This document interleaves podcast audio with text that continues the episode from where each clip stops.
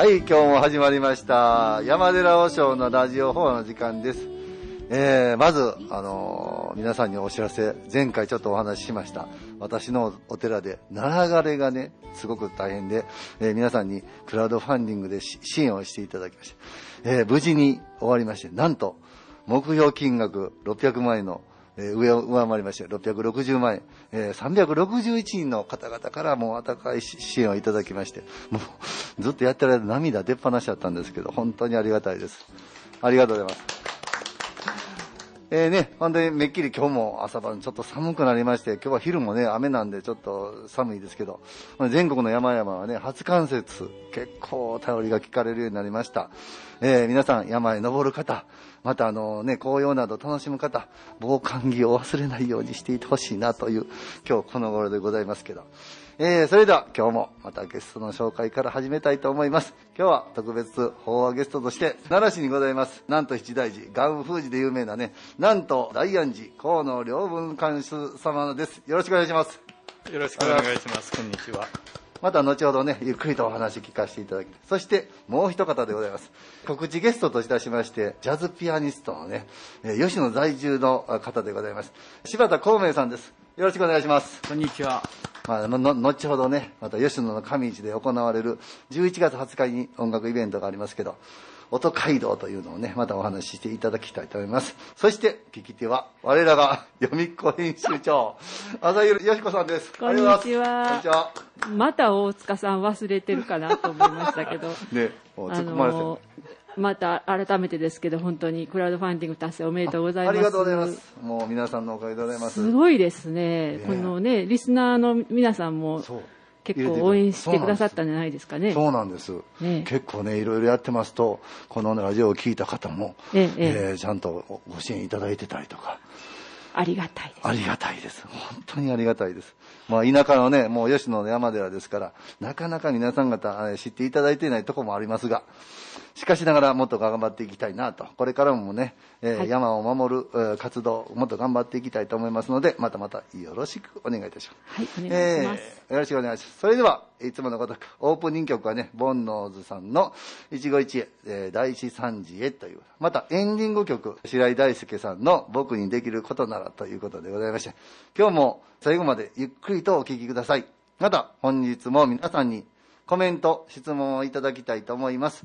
えーメールでは、784アットマーク、なら FM.jp からです。ファックスは074220の7840からでございます。お間違いないように。また、ホームページからね、お便りのメッセージホームがございますので、そちらの方で記入していただき、えー内容を送信するというボタンをポチッと押していただきましたら、皆さん方のメッセージでね、私たちも元気が出てきますので、どうぞどうぞ、えーよろしくお願いいたします。は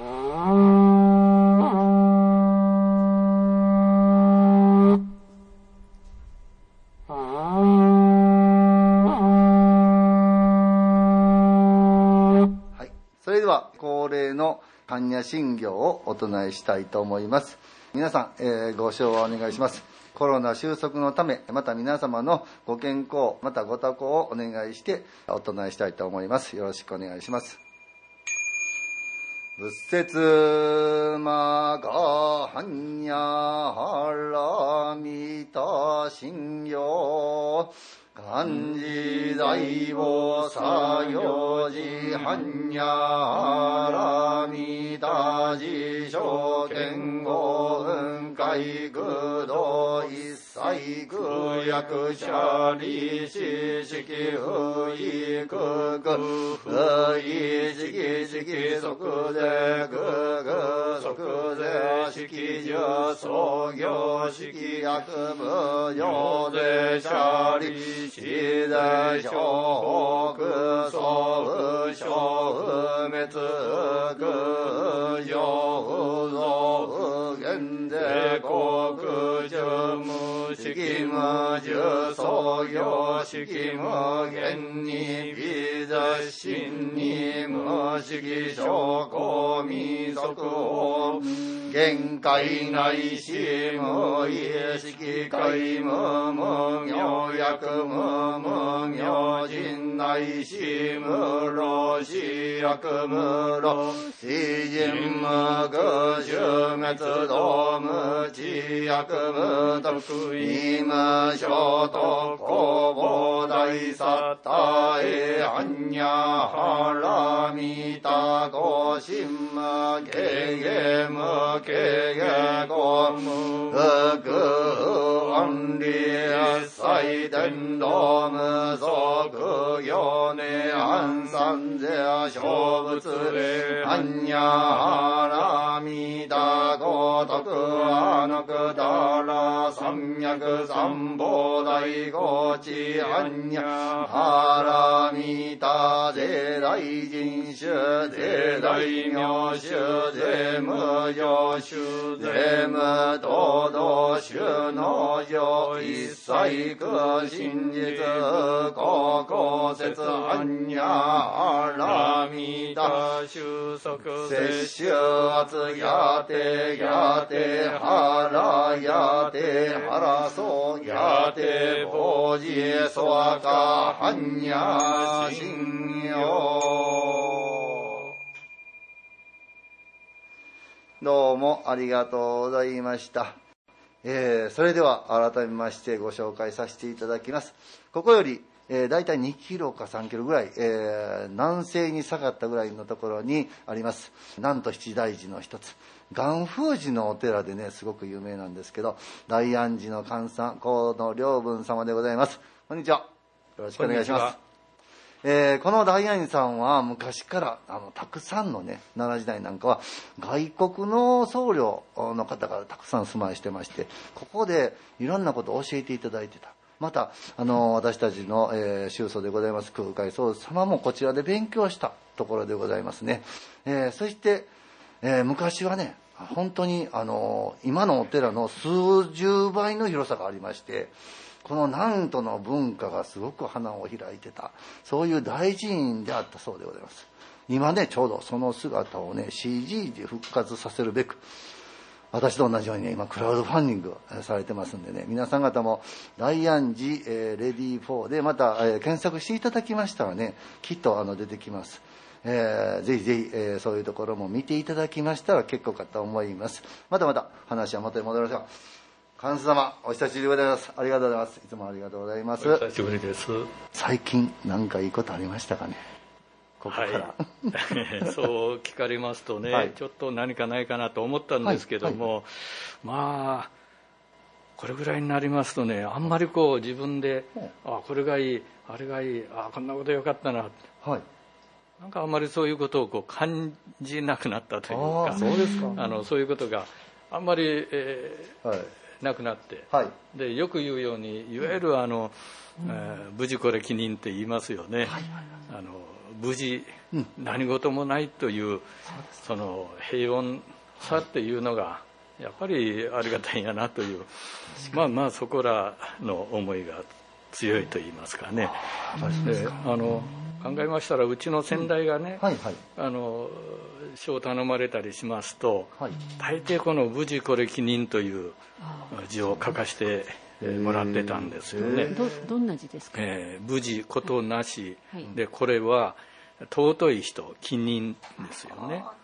でまあもともとは前あの臨済録にある言葉ということで、まあ、前後なんですけどね、よくあのお茶をあやる方なんかはその茶席なんかにこういう軸が、多くかかったりという場合が多いですけど、まあ、あの禅宗的にはあの何事もないことがいいんだというよりももっと深い意味があるんだとほいうことのようですけどね、まあ、あのあれもこれもってこう我々ついつい欲求をおこうする。まあ、欲を膨らますけども、まあ、その欲求欲が病んだ状態というのが尊い、えー状態、まあ、無事というのはことなしなんですけど、まあ、そういう意味合いだというわけですがまあまあ日常日々にあの私ども生活している上で、はい、えー、まああんまりこう大きな出来事、事件もないし、ね、まあまあ平穏が一番いいのかなというような、まあ、今あのそんな気持ちで生活してるというところですね。そうですね。はい、やっぱり今はねすごくそういうふうにあの逆に幸せな世の中なんでしょうね、うん、きっと。そうだとは思いますよね、であの宗教、はい、ちょっとこんなあの急に硬い話になるかもしれませんが、えーはい、あの宗教っていうのが、えー、必要ないあるいはあ必要だいろいろこう、はい、考えの違いというのは当然あるんでしょうけどね、あの宗教というのを船の怒りに例えた人があるんですよね。あの宗教というのは船の怒りのようなもんなんだとい。うわけですね、はい。はい、どういうことかと言いますとあの船が海海の上に浮かぶ、はい、で、え怒りが下ろされて、そして海の底と怒りでつながっている、嵐が起きますよね、大波が起きてその時には船はもう散々こう揺れ動くということになります。散々にもう転覆しようかというぐらい、え揺られ揺られる。波に揺られる。だけど嵐というのはいずれかには必ず去るんだと。で去った時の状態ですね、嵐が去った時に怒りがちゃんとつながって海底に下ろされてなければ船は、あ海のもずくに、消えてしまう、あるいはどっか遠くに流されてしまう、ちゃんとこう怒りがつながっているからこそ嵐が収まった時には元の本来の自分の位置そこにちゃんといることができる。なるほど、まあ、人としてその、まあ、人生さまざまにもちろんいろんなこう困難が起きたりいろんなことで心が揺れ動いたりとこうなりますよね、はい、そんな時にそういうことがなくなるというわけではない。嵐はやっぱり人生のうちでいろいろ起きてはくる。起きてはきてでもいずれそれがやっぱり去るんだとなくなるんだ、はい、その時に自分というものをちゃんとこう保つことができるかどうか、はい、それが宗教にかかっているという言い方が言えるんじゃないかと、まあ、思ったりするんですよね。でそういう上ではあの、まあ、人様々ではありますがそれぞれの自分のあそういう定位置をきちんとこう、収める収めどころを持っているかどうかというのがそうですね、えー、大事なことだというふうには思いますね。仏教が日本に伝わってきたっていうのは、はい、金明天皇の13年という年だとこう言われますよね。はいはい、まああの500年代というか538年という説とか、はい、あるいは、えー、もうちょっとあと550何年でしたかね、はい、そんなまあまあ何日経ってその伝わってきた時に、これ百済の生命王という人が、まあ、仏像とかお経典を日本に公式に伝えられたんだと、これが仏教の始まり日本の仏教の始まりとこう言われますけど、実はその時にあの上標文というのが添えられていたというんですよね。上標文というのは、はい。あのまあ、いわば公式なこれあの国際的国際文国際文書というんですか、ね、正式な文書として、はい、えー、日本に仏教を送るというそういう文書が一緒に添えられていた、でその文章の中に、はい、えー、この法は諸法の中の中において、うん、最小首相とするというそういう言葉が出てくるんですね。この法というのはまあ仏教の教え、はい、仏教の教えはいろんな教えの中で最も優れたものなんだと。でその後なんですが福徳家法を生じ無常菩提を成弁するというこういう言葉になるんですけど、はい、この仏教の教えというのは、はい、福とか徳、はい、人としての、まあ、幸せであったり、あるいは人徳というような言いますよね、徳というのもその正義をなすという心というか、正しいことを、行う、そういう人としてのありようその福徳家宝を生むんだと、そうして、その無常菩提を成弁する、菩提というのはこの上ない幸せとでも言いますかね。安らぎ、この上ない安らぎを与えてくれる、そういう教えなんだと。人としての正しい行いをしてこれなき、えーまあ、心の安らぎを売る、そういうものが仏教なんですよと。だから日本に伝えるんですというそういう文書が添えられていたというわけですよね。だからただ仏教というのがあの仏像とかそういうどっか異国のなんかよう分からんけども珍しいもんが来たと。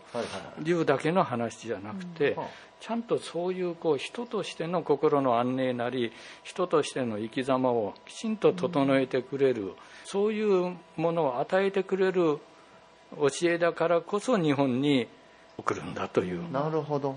こういうことで仏教が入ってきたということになりますよね。でそこから、まあ、仏教というのが日本に定着してくる、まあ、最初はもちろんねいろいろこうあの物の部氏あるいは蘇我氏との氏族間の争いで仏教を入れようかあるいは排斥しようかい。ろんなもちろんそういう問題も起きたりさまざまにしたわけですがまあしかし聖徳太子という方が登場されて仏教というのがまあいわば日本の国を安泰せしめる法としてそしてそういう人々の安寧を願う教えという格好で日本に、まあ、定着していくということに流れとしてなるんじゃなかろうかと思うんですよね。でそれがまあ聖徳太子、はい、えー、今年が1400年。そうですよね、はい、お亡くなりになって1400年という年、はい、来年は実は聖徳太子がお生まれになって1450年目という、まあ、そういう年にも当たるということにもなるんですよね。しかしまあそういった古い時代に仏教というのはそういう形で日本に受け入れられられてき、えー、た、まあ、人々の生活を支えるという上でもあり、えー、日本という国家を作っていく上で、ね、やっぱりあの重要な精神まあ精神的なバックボーンといいますか、うん、そういう形で受け入れられたんじゃないかとこう思います。それまではね戒めとか戒律なんていうのはねほとんど、ね、まあ、分からなかなかったわけですからね。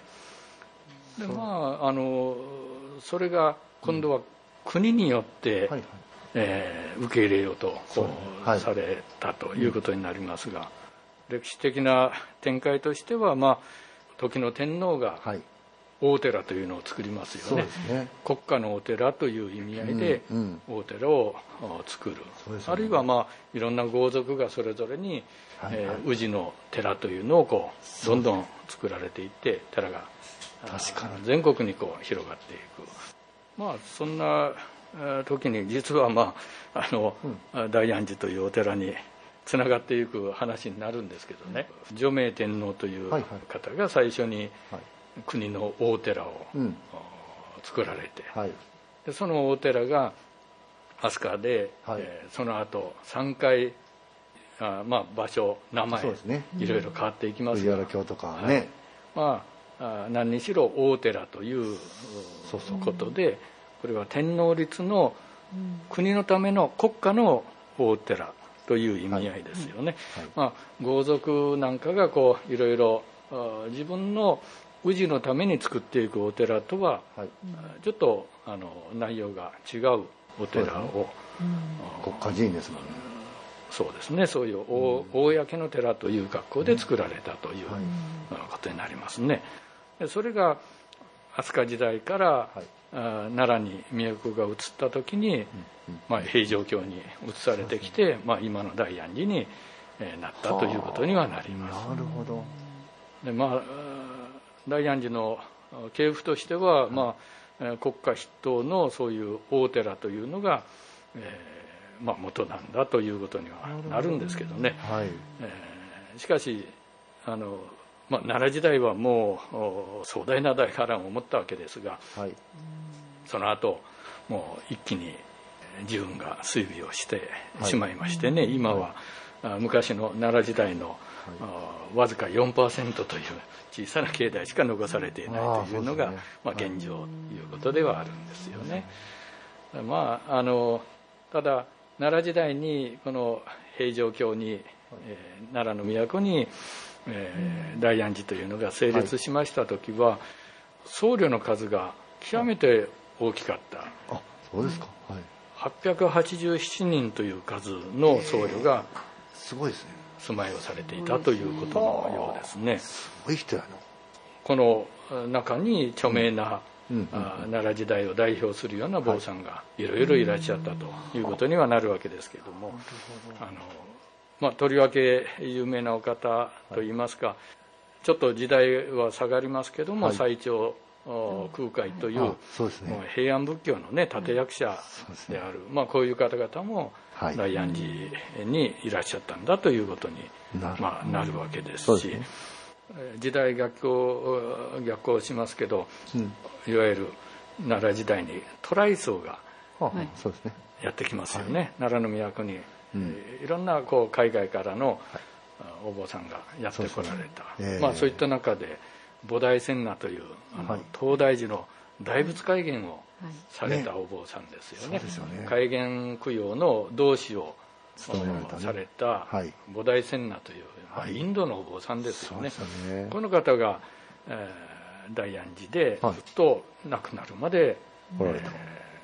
まあ、お住まいになられたんだということでもありますしね、まあ、その時一緒に来られた仏鉄というはい。お坊さんもいるんですが、はい。この方はベトナムのお坊さんでしてね、であの日本に今雅楽というのが、はい。あよくう催しはい。があるわけですが、あの雅楽の楽曲の中に、はい。このあ仏鉄という方が伝えた、林遊楽という楽が今もあるんですよね。林遊は八楽はいはい。8つのそのまあ楽これが仏鉄さんが伝えた、まあ、南方のああいう武学ですよね、そういうもんなんだと、まあ、こういうことが伝わったりもしてますし、まあ、いろいろこう他にまあ道宣っていううん。戒律、まあ、戒律はあの鑑真さんが有名ですけど鑑真さんより前に、はい。えー20年ほど前の人なんですけど道宣というお坊さんがやはり、まあ、大安寺に来ていた。この方も戒律を非常によくしたとはいいうはいはい。そんな方がいらっしゃったり、まあ、何にしろその当時のお仏教、うん。まあ、国際的なあー仏教のさまざまな、まあ、教えと一緒に文化というのをそうですね。こう受け入れていったという、まあ、そういう場所でもあったということが言えるという、まあ、そんなことにはなりますね。すごいですよね。広いところにそのたくさんのこう国際的な人たちが集まって、ね、いろんなことを教えてくれたっていうところは。そうですそねの東西南北の広さっていうのははい。南だと今の何何町ぐらいになるんですか？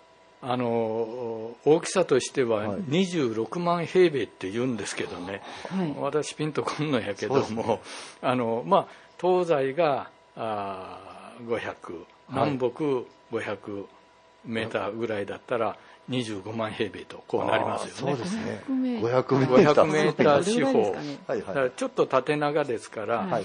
あのまあ、東西が400、はい。南北が600あ。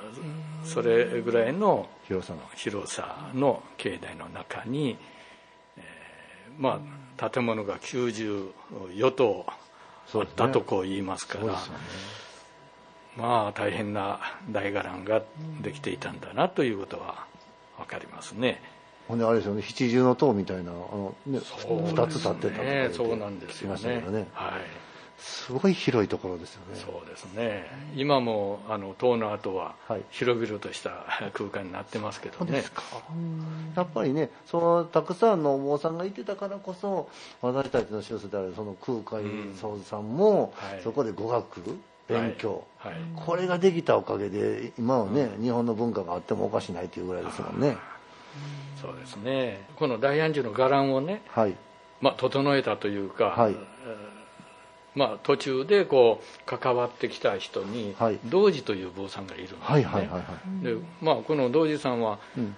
大宝元年に中国に行って、はいはい。あのまあ、唐に留学されて、はえー養老2年、はい。あの718年ですね、はいはいはい。ですから都が奈良に移されて8年後に帰ってきたはあ。坊さんなんですけどね。ー。その時にちょうど大安寺が、まあはい作られかけてたと、はいはいそこに、まあ、中国の最新の仏教あるいは最新のその建築技術そういうのをこうこの道寺さんがもたらしたとこういうんですそれねもすごいな。でこの道寺さんのはい。されたうんその役割といいますか、その中で大安寺は僧帽というのが非常にこう大きく作られていったんです、はい。はい。はい。でその僧帽の中に887人という、えー僧侶が住まいをする、であの、まあ、いわばそういうあの坊さんの養成機関というはことでお寺をな作ろうとされたというんですいね。はで大きな建築、まあ、建物とか、はまあ、七重の塔であったり金堂だとか講堂とか、うん。そういうものももちろん重要なことではあるんですが、はいはい。それ以上にまずはいわゆる人材をどう養成するかというところにこの道寺さんは不信されあたなるほど。ということのようですね。高校とか大学とかそういう感じですね、まあそうでしょうね。そんな教えてくれる人があって。そういう中からそのあ弘法大師空海というような人物もまた出てこられるということに、まあ、なったんじゃないかというふうに思いますね。遣唐使とかね語学ができなかったら向こう行っても何も喋れませんし、ね。吸収することできませんから。ね。やっぱそこはやっぱり日本で勉強できるっていうのはすごいですよね、その時代に。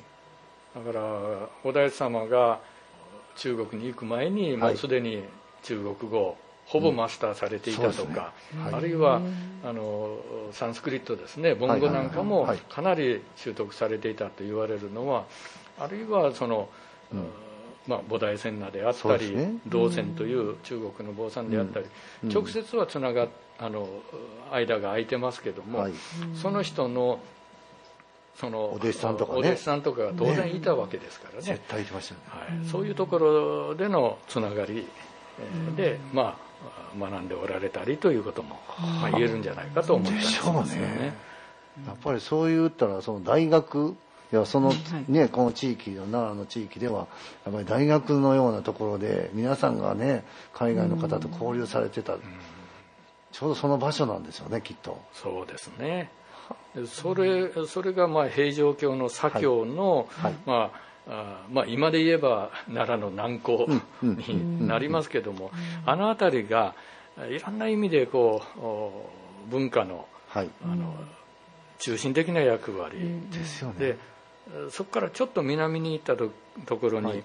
東の位置がありましたよね、はい。東市が、はい。はい。あ作られていた、で位置というのは当然あの物資が集積される場所ですし、はい。はい。そうすると人がもちろん集まる、いろんな人がその位置に、まあ、はい。いわゆるマーケットに集まってさまざまにそこでえー交流交換がされる、そこからこう奈良の文化というのは生まれたんじゃないかと、ですよね。そう考えますと今の奈良の南港、はい。えーほとんど今はもうあの、まあ、観光の上ででもあんまりこう人が行くような場所ではなくなってますけどね、あの辺りが奈良時代に非常に重要な場所だったんじゃないかなというふうにそうですね。思えたりはしますいよね。や確かにね。今のトイチの場所、ああそうですね。ですね。東一はい。ああなるほど、はいはいそうそう。だから平城京っていうのはねあの今のあの大黒天なんか政治をやってたところですってねそうですね。聞きましたからね、はい。そこでね文化が花開くよりはやっぱりこうやってちょっと離れたところで、そうですね。位置があって人がたくさんおって、ええ。こう文化交流が進んでいくんでしょうねきっと。そうですね。はあなるほど。まあそこらの、まあ、中心といいますかある程度そういう仏教的な意味合いの場所が、まあ、大安寺というお寺ではあったんだろうというふうには思いますね。そこで仏教の教えをどんどんまあ広めていく、うん。やっぱり人が集まっていくからこそまたそこで広がっていって皆さん方の心の拠り所にもなっていったんでしょうね、ええ。きっと。いやーすごいな。いや、いい話ですね。やっぱり奈良時代とか平安時代ってまあ私たちは奈良でねこうやって生活させていただいてますから、奈良時代のことを知りたいと思ってもなかなか知ることができない、えそれがもうなんていうんですかそういうもう目の前でそういうことが行われてるお寺の方やからこそそうですね。こういう話ってやっぱりよくわかるんでしょうね。えそうですね。いやーそうですか。いやけどいい話でしたね。皆さんやっぱり奈良にねもう少しその関心を持っていただいて奈良の歴史奈良のそういう位置というのをねもっとね研究していただいたらまたいろんなことがうんえ分かってくるんじゃないかな仏教がもっとね日常にそうですね入り込めたらいいですよね。もっと昔みたいにね。そうそうですね、はいねやっぱり仏教の教えというのはね先ほどさあの最初にあったように私たちの心をなんていうのかなもう戻してくれるそうですその世ね。界また正しいようにまあ導いてくれる、ええ。やっぱりそういう教えがたくさん入ってますんで。なんかねコロナ禍とかであってやっとねそういうなんか心の拠り所がいないなって感じる方が結構多いんじゃないかなと思うんですけど。そうですよね。そんな時はお寺に行こうですね。ねいやいやほんまそうですよ。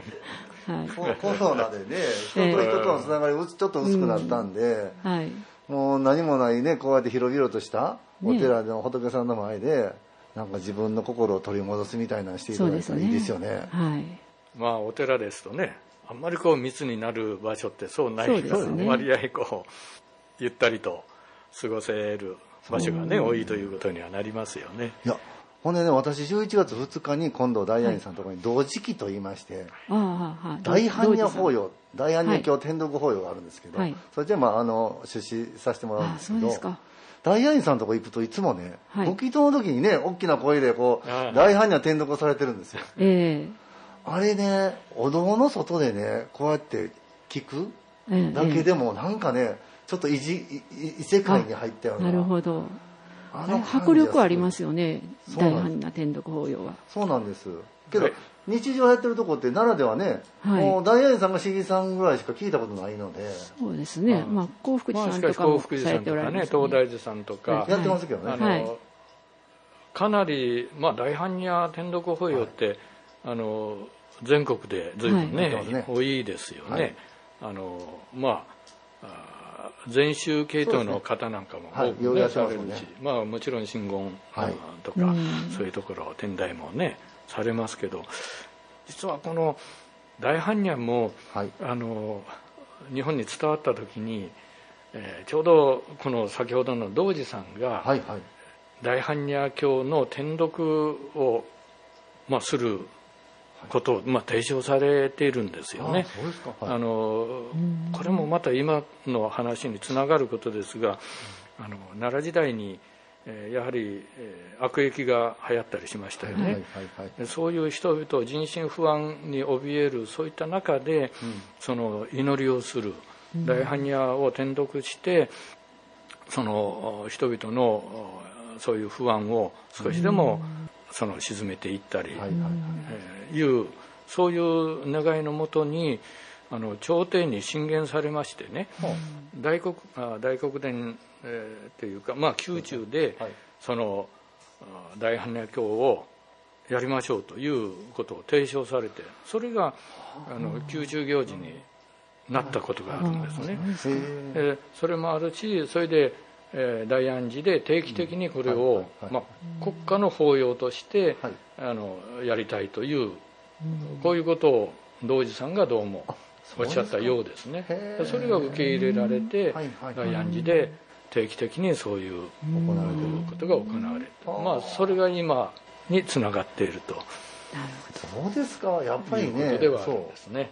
だから私もあの普段ポッと大安寺さんをお参りさせてもらった時に大あの大般若経のねあの声が聞こえてくるんで、えそれはねあのまあ襖越しですけどねすごいええ声なんですよね、ええ。それが私はちょっと嬉しくて。あなんかそのお寺ってどっちかというとお坊さんが拝んでる姿ってあんまりねそういう行事の時しか見れないんで、ね。その時間に会えば遭遇すればいいですけどね。だからなかなかねそういう時間がな,、ね、うん。ないのでだからダイアナさんいるとこ行くといつもね、大反応の声が聞こえてくるんでなんかあちょっと嬉しいなっていつも思ったりするんですよ、い。やー楽しい。あありがたいですね。ぜひね皆さん方もまた、あ11月2日、えー私も行ってますんであのダイアナホイお参り来ていただきましたら、あの手でも振っていただいたら手は振りませんけど お辞儀ぐらいはしますから ぜひ来ていただいたらいいかと思います、CG プロジェクトのお話はいいですか？あそうそう。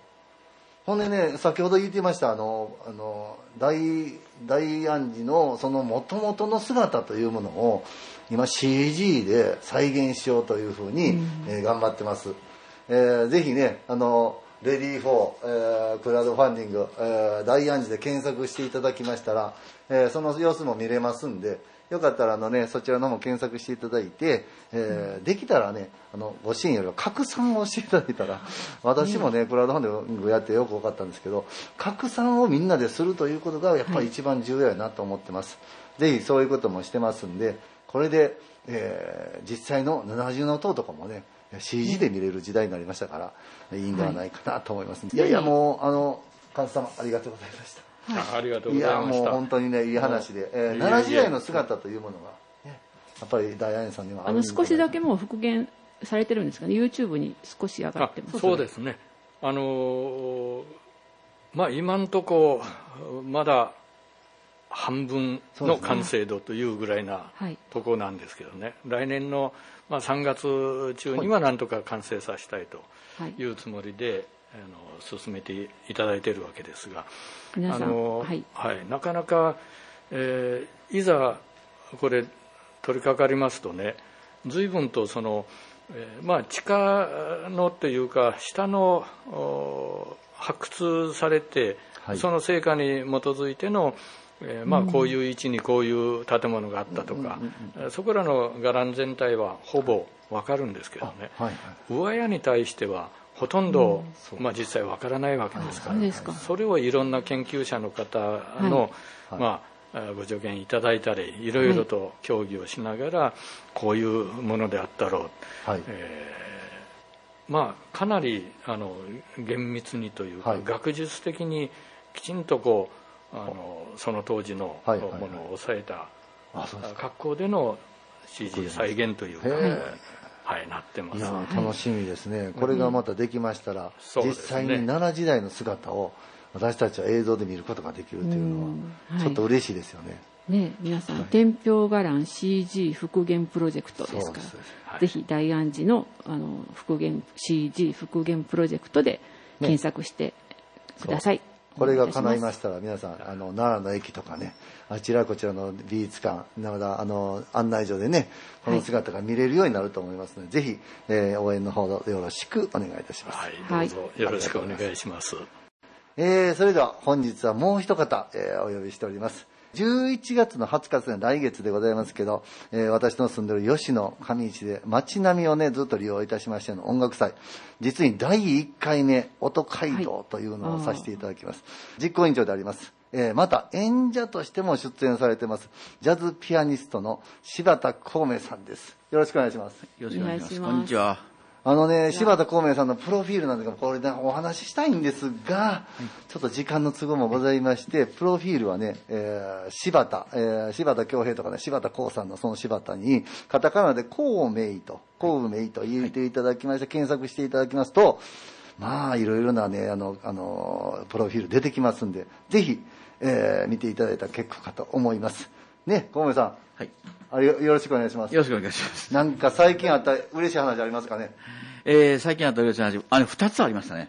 ほえー、一つは、あの、まあ、自分がさか最近ちょっと家庭菜園始めたんですけども、はいはいはいえー今年の春にこう、さつまいも埋めたらね、う。はい。意外とたくさん取れたんです。さいいですね。さつまいもさすが吉野さつまいも。で意外とよ芋づる式っていう芋づるがいっぱい出てきて、はい。二つ目は、あの、今回この音楽イベントをやるよって言ったら、なんとピアノを寄付しますよと。え？えー、えー、7台。え？ー、寄付されたんですか？寄寄付いただいただきました。大変です。ね、えー。7代すごいですで、ねそれが？まあ、はい、今、お嬢さんおっしゃってたように、はい。あの、自分でこう、いろいろ拝んだり、はい。こう、心に、こう、念ずるとね、はい。うん遠方からこう、いろいろ助けが来るんですね。ああ、なるほど。すごいな。えっと最初音楽イベントやろうと思って、はいこれは困ったな、ピアノがないぞと。はいはいはい。えーで困っていたらあのどこからともなくあのピアノをたくさん持ってるんであげますよとええで嬉しいなトータル、はいまあ、7台あのご寄付いただいてそうですか。それは僕の一生の中でもこんなことはですよね。何かをしようと思ったら、えー来るんですねそうですね。やっぱり思いというのはつながっていくんですよね。えーそそしたらあれですか、その、えー、音街道なんですけど、はい。えー実際、あのー私もいろいろ聞いてます。私のお寺も実にね、会場になってるんで、あ、はい。そうなんですです。ね午前中、はい。20日の午前中に2組、はい。えーまた昼から3組の方、はい。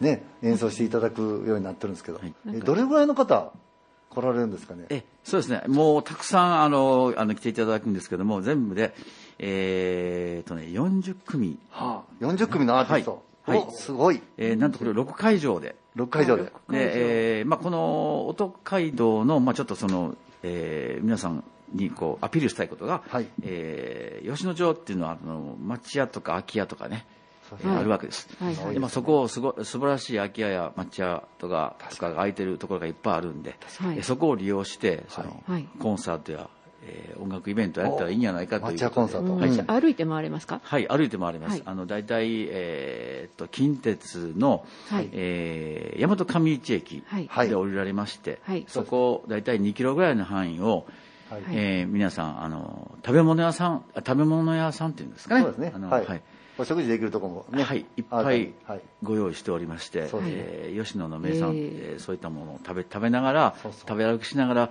その音楽をはい聴い。て、えー街並みを楽しんでいただくそうですというね。ようなことで、そう。駅を降りたところに観光案内所があるんですけど、はい。そちらでね、チケット、はい。あこれまたねそこで買えばいいんですか？はい。すごいですよ。はい。1000円なんですよ。1000円、はい。1000円で聞き放題。フリーパスチケットですね。はい。はい。朝10時からはい。夕方5時まで、はい。10時から5ね、時。どこでも聞けるという。はい。はい。すごいですよね。音楽のジャンルっていうのはどういう？そうですね、あのまあ、最初、ジャズフェスにしようかって言ってたんですけども、い、あのい。ろいろ実行委員会で話し合った結果、やっぱりいろんなジャンル、皆さんに聞いてもらった方がいいし、うんね。またいろんなジャンル好きな方もおられるんで、ね。あのジャンルとしても、まあ、ジャズをメイン会場で演奏しつつ、まあ、あの民族音楽的なものから、えーポップス系のもの、はい。それからあのいろんなジャンルですね、あのオカリナオカリナもあり、尺八演奏もあり。ああ、すごいな。えーまあ、これからもあの今後ねこのフェスブ続けていくにおいてもあのいろんなジャンルで一つに偏らずにややってあのいきいきましょうかねというそういう話。そうそう。え、どうやったら、あの、それ見れるんですかね？確認できるとこって。確か、ホームページ？えーとはい。えーとですねえーとホームページはい。をご覧いただいてください。あのください、であのタイトルが、えー奈良県の吉野郡は吉野音街道、吉野吉野町音街道というタイトルで。でか検索していただはい検索してください、そうですね。はい。はい。音街道だけで検索しても出てきましたね。あそうですか。はい。ぜひぜひすごいですよ。はい。ほんでこう町屋を利用してね、はい。いいですね。今日は、はい。この道端にあるいろんなお家から、はい。ね、えー音楽が聞こえてくる、そういう一日になりそうですね。はい。11月20日は土曜日です。はい。あこれは雨でもややされはい、るんですね？無点でも一緒ですね。はい。い。やいや、本当にね、えーそういう場所ですんで、これがね、第1回目なんですよね。あー第一まだまだね、あの、準備なかなか進んでませんけど、けど、実際ね、皆さんこうやって、あの、一日楽しんでもらえるイベントっていうのはいいんちゃうかなと。また、そうですね。割と野外っていうか、その外向いて音楽が流れてるので、まあ、あの、今の時期ね、うん。はい。あの、コロナであっても密にならないっていうね、利点もございますし、なんか嬉しいですねイベントが。そうなんですまたできるようになって。ええ。だからブラブラと街を歩きながら本当に聴いていただくいろんなミュージック、ええ実際にねあのプロのそういうジャズのシンガーの人来られたりとか、そうですね。あのされるということで、はい。あの招待招待っていうかあのおとあのお頼みしたプロのミュージシャンたちの、はい。えー何人かの方。それから、えー地元のミュージシャンの方。それからあの公募であの、まあ、あの募集したらあの、まあ、はい。演奏そうですねしてしていただくあの40公募のミュージシャンの方組ですからねはい、40 40組です。はい。だからすごいあのミュージシャンの方だけでもすごい数ね100人ぐらいいてますね。からねと言ってすご面白いですよ。喜んでるとこまだぜひね、皆さん来ていただいたら、あの、えー音街道、吉野音街道で、えー検索していただきましたら、えーいろいろ出てきますんで、ホームページにそういう詳しい内容出てます。どうぞよろしくお願いいたします。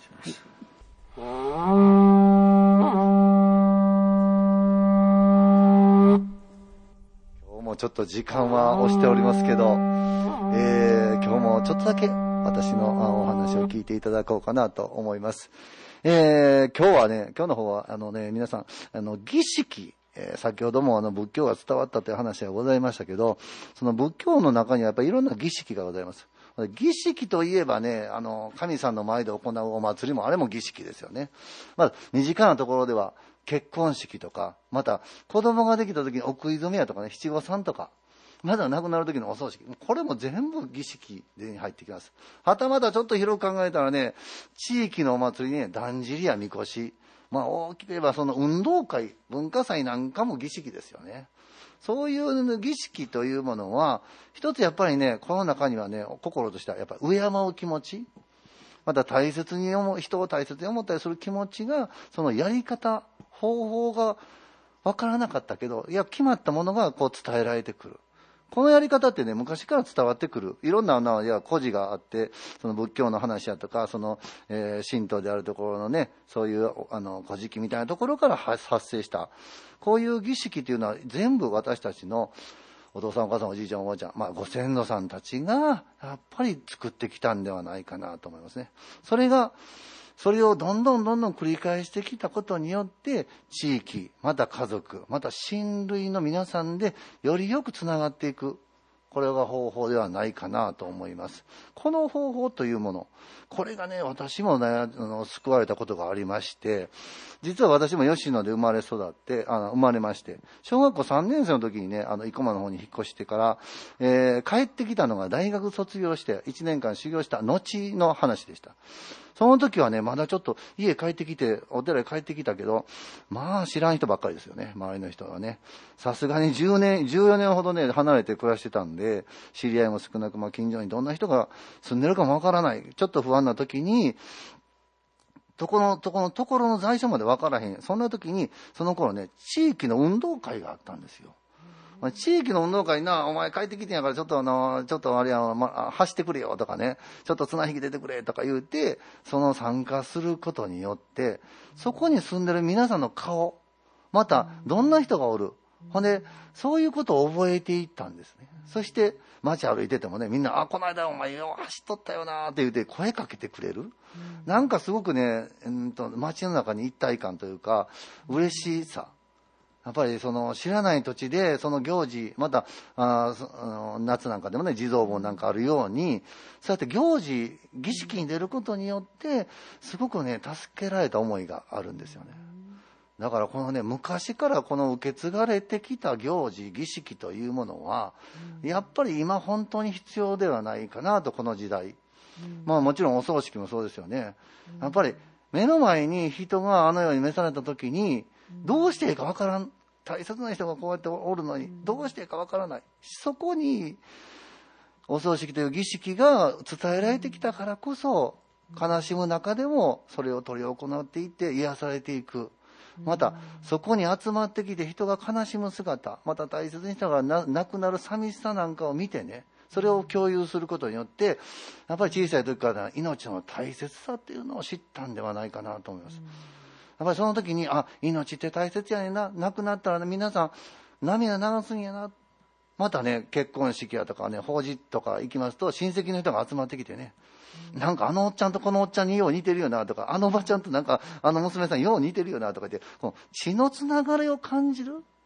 そういうね、生きている喜びっていうのを感じるのが、やっぱり儀式ではないか。だから、地域の人、また親類の人、また家族を知れば、今みたいにね、この間もそうでしたけど、えー、若い女の子を殺したりとかね、ああいうような痛ましい事件っていうのはもうなくなっていくんではないかな。また、えー周りの人の悪口なんか言う言うような人も、やっぱり誹謗中傷する人なんかも少なくなるんちゃうかなと。相手の人、相手のことを思うそういう時代、あの世界になっていくんではない。これはやっぱり儀式というものがやっぱり支えている。だからね、今の人たちもそうですけど、あのちょっと年上のあの、ね、あの方々はそうですけど、もう面倒やからとかね、煩わしいから、もう儀式で集まり、もう面倒くさい、やめとこよ、と。いう人がやっぱり多い中、やっぱり先人の人たちが、子供や、えー孫が幸せになるようにと思って伝えてきた、この儀式をやっぱり受け継いでいくこと。これがやっぱり私は重要ではないかなと思います。だから、奈良時代、ね、もう荒れた海を渡って、一生懸命文化というものを伝えようとした、このね、菩提仙那さんとかが来ていただいた、また道医さんがこう大般若という法要を来て、こういうものが私たちはやっぱ受け継いでいくこと。これが人々の幸せにつながっていくんではないかなと思います。だからね、またコロナももうちょっと推測推うん収束してきましたから、やっぱり人との集まり、また儀式を通しての人との集まりを増やしていただいたら一番いいんではないかなと思います。ぜひ心がけて、えー皆さん方、えー行っていただいたら結構かと思います。ありがとうございます。ね、朝弘さん。はい、そうですね。なんかもう葬式もね、なんか簡便化されたり、こう形骸化されたりしてきたけれども、本当になぜお葬式をが必要なのかとか、そうです。そういろんな儀式が行事がなぜ行われてきたのかっていうことにやっぱり思いを馳せないと。いけないですね。もう、朝弘さんなんかね、もうあの、天平祭、今度また11月3日。ああ、ありがとうございます。ね、はい天。平祭を起こしてきた人ですから、ああいうやっぱり時代背景を思い出すようなね、そうですね儀式というのはやっぱり私は素晴らしいなと思いますね。ご先祖様あっての今我々がいるわけですから、昔を振り返ることも大事かなと思います。ですよね。はい。やっぱりあのね、東大寺さんずっと歩かれるんですね、今度11月。そうですね。はい。ね。だから東大寺さんの中をずっとね、あの、はい天平衣装を着た人たちが、はい、そうですねり。歩歩いていかれる、ええこの姿を見て、やっぱりそういうことの大切さ、はい。私は知ってほしいなと思いますね。そうですね。もう本当に当時は中国のはい。唐からはいもうたくさんの文化が伝わってきて、華やかな時代でもありましたんで、そうですよね。はい。やっぱりどんどんどんどんそういうことを私たちはやっぱり守っていくまた、えー、音街道のように新しいイベントまた儀式を、えーはい執り行っていくことによっていろんな人たちの心の癒しやっぱり助けになっていけばなと私はよく思いますね。はい。えということでえ今日もお便り来ましたね。はい。えー今日はですね、ラジオネームコスモスさん、いつもありがとうございます。ありがとうございますえーこんにちは。いつも大変ためになるお話ありがとうございます。大安寺行きたくなりました。はい音街道も面白そう。はい急に寒くなりましたが、お体ご自愛ください。ということでありが、とうございます。いただきました。ありがとうございます。そうですね本当にねこれを、えーこういうことを知るということが私はすごく重要ではないかなと思いますんで、えーぜひいろんなことを知っていただきましてね大安さんもそうですし吉野の上市、えー今日なんかすごくね寒かったですけどあのとてもあの南向きのあの、ね、ちょうど音街道をするところは吉野町上市というところなんですけど、えええあの南向きですんでねはい割と北風が来ないんですよね。え吉野川沿いですよね。はい。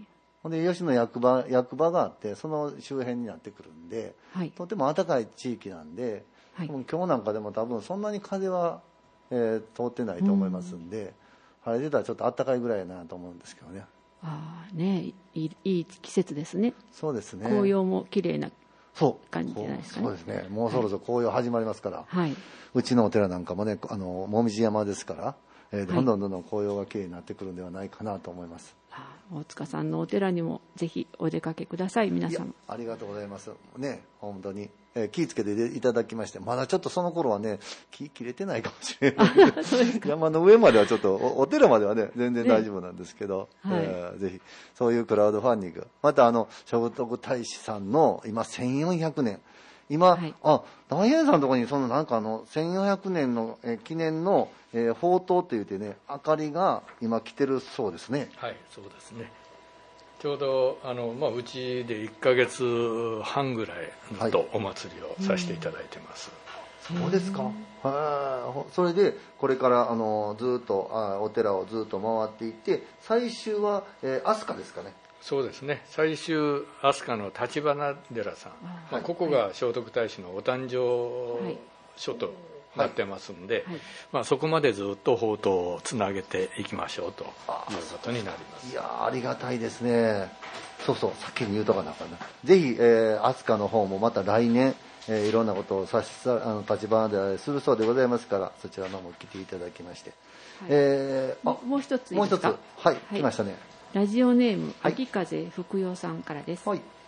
寒い雨ですね。はい。吉野に行きたいなと思って聞いています。音街道いいですね。はい。